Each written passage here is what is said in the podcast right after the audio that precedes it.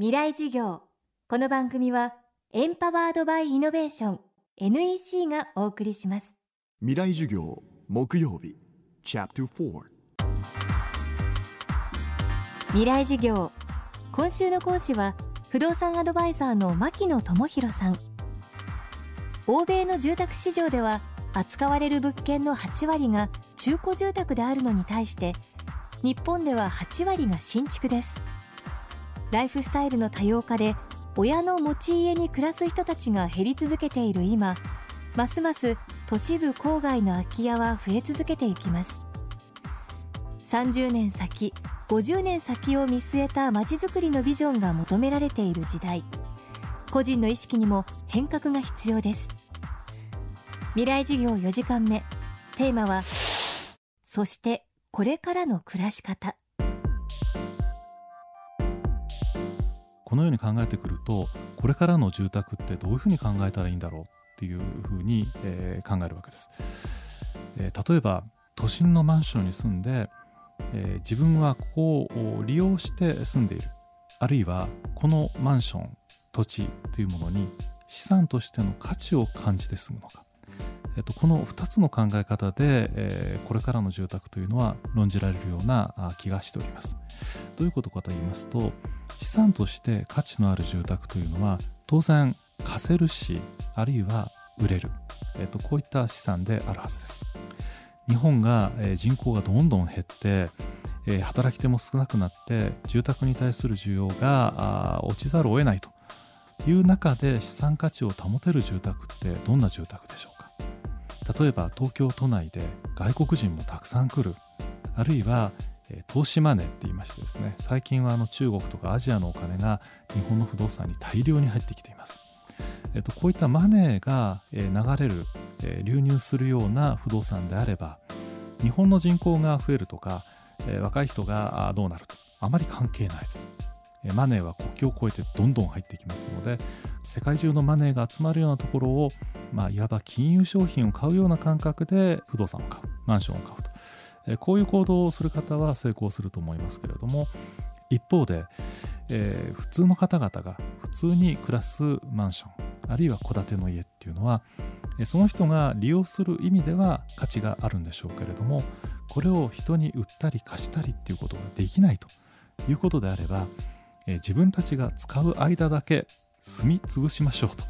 えーと、こういった観点から見て本当に自分にとって価値があるかどうかと、まあ、こんな観点で住宅を考える時代に入っているような気がします、えー、自分にとって価値があるかどうかってどうやって見極めるんでしょうか。人生の中ではいろんなステージがあります、えー、若くて、えー、独り身で、えー、自分で自由に活躍をしたい。結婚をして、え、2人共働きでですね、えー、ガンガン稼ぎたいというステージもあるでしょう。お子さんができて保育所が近くて子供を預けながら、えー、働き続ける、まあ、こういう考え方もあるでしょう。外国に行ったりすることが多いんであまり住宅は固定化したくない、えー、こんな人生もあります。こうやって考えてくるとですね、えー、一生懸命住宅ローンを組んで購入をして、えー、住み続けると、えー、いうことと自分のこのライフステージの変化っていうのが本当にマッチするのかどうかと。住宅を買われる方はこの辺をよくお考えになって買われるといいと思います。あの何も住宅を買うなっていうふうに申し上げてるわけではなくて、えー、と住宅を買われる方はあ俺ここに一生置いてもいい。あるいはこのエリアの中で自分はライフステージが完結すると、え、このように考える方はぜひお買いになると。いうのも決して悪い選択ではないと思いますがおそらくですねこのマンション上がるんじゃないかと。あるいは将来的にはこれ資産価値がどんどん上がって自分はこのマンションで、大きくお金を稼ぎたいと、いうことを考え出すとですねマンションってなかなか辛くなります、このように、自分のライフスタイルの中での住宅と考えた場合には必ずしも購入をして所有をするということが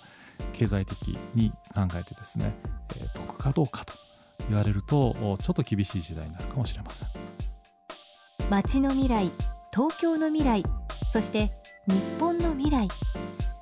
着実に進行していて避けることはできない空き家問題。この衝撃が街の未来をどう変えていくのでしょうか。将来的にはですねおそらく郊外型の住宅どんどん更地になっていくと思います、えー、東京っていうのはまた江戸時代のように山手線の内側ぐらいに、収縮していってですねここのマンションに住んでいる方々が週末になると、え、郊外に広い広い田園住宅が作られるようになってですね週末ライフというのはちょっと郊外に出て広い何百坪もあるようなお庭でバーベキューをすると、え、こんなような時代が未来待ってるかもしれません、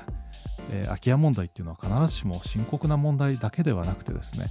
都市計画全体の変化あるいは都市の住まい方の変化につながると思っています。こんな世界を未来として考えるとですねまたこの問題の考え方っていうのが変わってくるんじゃないかとこのように思っています未来事業今週は空き家問題の衝撃について不動産アドバイザーの牧野智博さんの講義をお届けしました。未来事業。来週は著述家湯山玲子さんの講義をお送りします。